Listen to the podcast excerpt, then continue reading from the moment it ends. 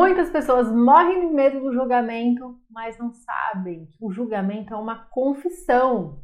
Como assim, Paula? Vou dar alguns exemplos. Se você está com vontade de mudar de emprego, de relacionamento, de carreira, enfim, alguém te falar: não, não faz isso, pra quê? Para, continua assim. A pessoa está falando o seguinte: vou traduzir para você. Não faz isso.